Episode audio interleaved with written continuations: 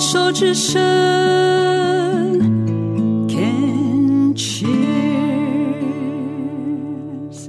病虫害防治要继续跟 Kelly 聊聊。那，嗯，我觉得你能够跟儿子谈一两个小时，已经是很棒的妈妈了。听起来他其实是一个听话的孩子，他算是本性还算善良，对，他是一个善良的孩子，但是。我后来也反省，我的那个情感教育做的很不成功，就是我们都算比较压抑的状况，然后他爸爸也是一个很硬的人，才会生这个病。我我猜想你一定有你自己心里的解释嘛。那先生后来之所以愿意这么的呃乖乖的投入新生命协会，每天去原厂练功。他也意识到了，就是说，哎，也许自己过去的一个生活模式跟个性使然，嗯，会造成自己现在的状况。就想说，任何的选择，他都有他一个后续结果，嗯，都来得及，因为你自己现在已经有这样的觉知了，嗯。啊，对于孩子的情感教育上面，可能过去没有多加关注，也不能怪你，因为可能你的原生家庭的教养，嗯，也没有教你。怎么去做情感的一个抒发？你既然有这样的认知了，我猜想你自己也在你的你的身上开始去尝试，嗯，去练习了，嗯，对吧？对。那还来得及的是儿子的身上，嗯，因为先生已经做完他人生的功课了，嗯。我们还活着，我们能做的就是我们把自己的功课做好。嗯，那我们有儿有女的，我们确实也有一个道义上也好，责任上也好，我们要怎么样去引导他，陪着他？你还有跟儿子的功课要做，对，对不对？都来得及，嗯，对不对？对啊，所以我后来就是有调整，然后。就跟我儿子讲说，你先离开一阵子，让你情绪稳定下来。好，那大概过过了过了半个月一个月吧，他就每个礼拜回来，然后我就教他说，你要去拥抱你爸爸，啊，然后你要跟他讲对不起。诶，然后他就。变很听话，叫他做什么他就做什么，他就每个礼拜回来帮他爸爸按摩手脚按摩啊，然后要跟他讲话，我就要他单独跟他爸爸去讲话，他刚开始也都讲不出来，后来就慢慢练习，有有会讲一点点，然后我我是说，那每次离开的时候，我都叫他去拥抱他爸爸，然后他。从这个拥抱当中，他好像就慢慢感受到他他父亲真的是很爱他，因为两个都是很不会表达的人。我先生也是超不会表，都不会表达。哇，嗯，我刚刚听到你这样讲，我自己都觉得好感动哦。嗯、我我我的眼眼睛也渐渐湿了起来，因为我我我心里深情的两个字就是圆满。我我有一个感叹哦，就是我访问这么多的癌友。然后，其实我会升起一个很大的，你说是慈悲心吗？一个感叹，就是说，人往往要用一个这么大的一个功课，甚至要冒上失去生命的危险，才愿意放下，嗯，才愿意臣服，才愿意去。把这个功课课题写好。嗯，对啊，我就觉得，我这样回想他他生命过程，就是生命之前他就一直的努力在自己的人生的梦想上面，然后一样一样去完成。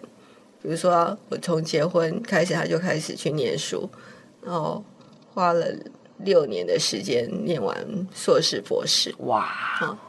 嗯然后后来又去，又去当教授，然后后来又去，就去做一些，呃，他因为他是念建筑的，是所以他就去买卖房子。可是买跟卖之间，他会把房子先整修好。哇！嗯，他就他其实是很热爱建筑的人，但是他一直想要考建筑师，但是可能都错过了。后来五十七岁的时候，他决定决定要再去重考建筑师，所以他花了三年的时间。六十岁的时候，他送他自己的礼物就是建筑师执照那张那个资格，他考取了。嗯，就是他以前追求就是比较世俗的，呃，要有。呃，比如说当教授啊，要拿博士啊，要拿建筑师，非常目标导向。对对对，但是他比较没有去关注他的内心、心灵的部分，人的功课，对对，心的部分。但是他生病以后，我觉得他整个灵性急速提升。对，他虽然不能表达，但是他整个面相都改变。他以前就是比较严肃、很酷，嗯，可是到后来就是。整个就像一个得道高僧那种哦，整个脸非常的祥和，然后很平静这样子。可是你知道吗？嗯、我往往觉得这些生病的人，他们也是一个活菩萨，对，在向我们示现。我觉得真的在向我们示现，就是面对生死，嗯，我们可以怎么做？那也是因为他们的存在，让我们身为。病人的家属，我们也可以选择要怎么去做，而且可能是过去从来不曾去做的动作，或者是过去从来曾经有的遗憾，好像都可以在这人生的最后一个阶段里面，我们可以得到一个圆满的。我就觉得说，我要讲救赎也好，弥补也好。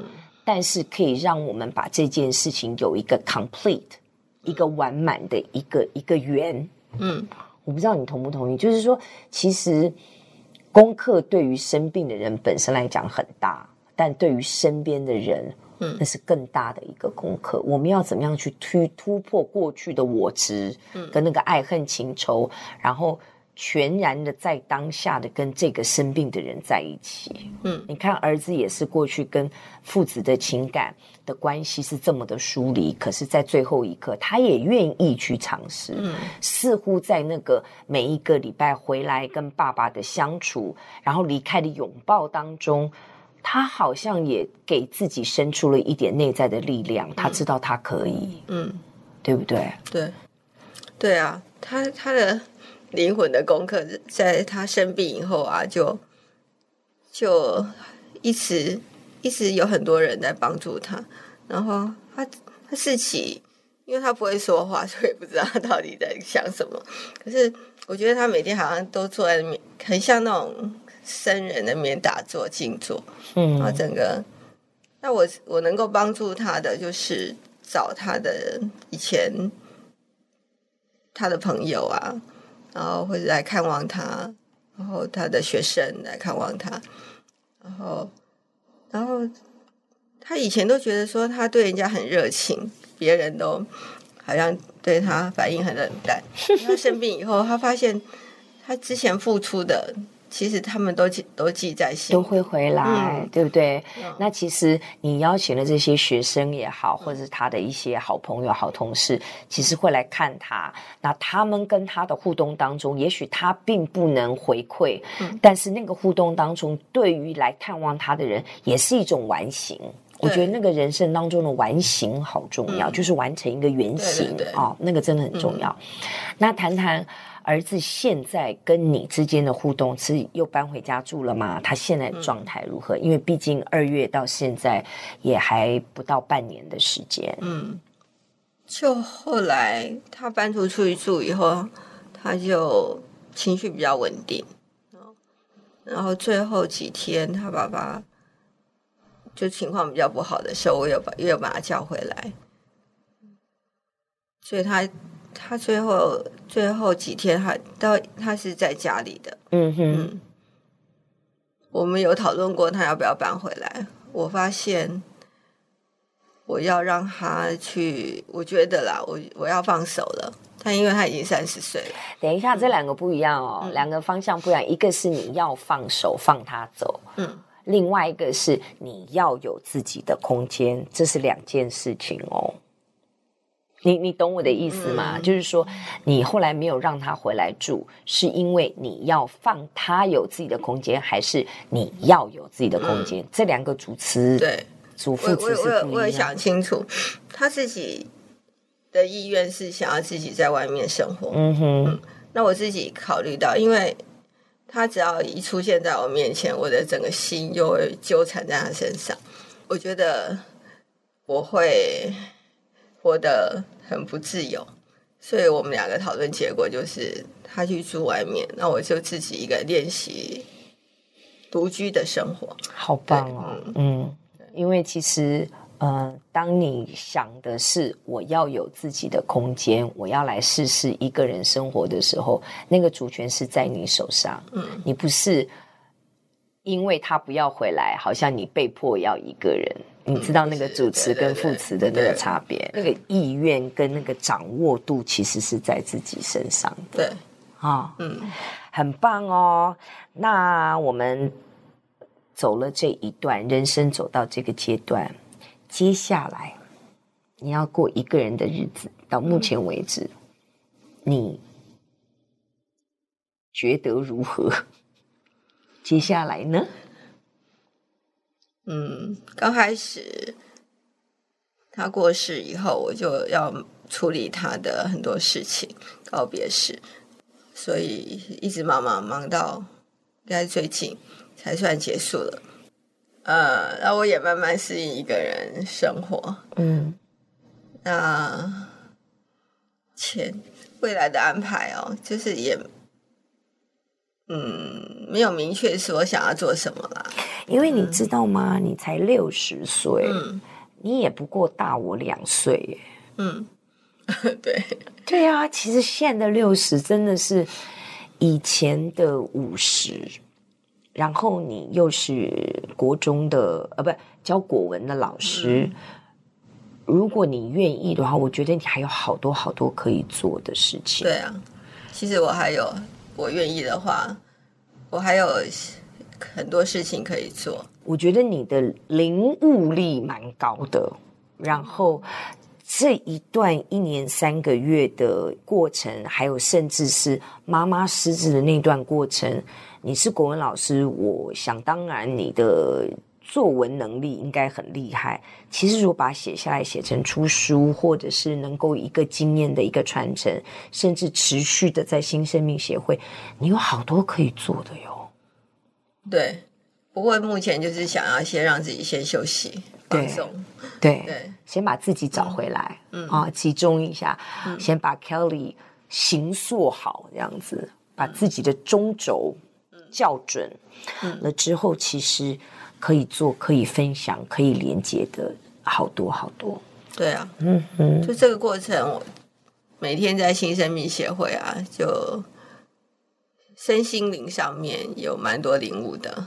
我刚刚突然想到，新生命协会那个旋转工真好。就是大家有兴趣，真的可以上网就去直接 Google 新生命协会，或直接 Google 旋转工。嗯、好哟，Kelly，真的非常感谢你来跟我们分享这一段的人生历程，我也祝福你，谢谢。OK，谢谢。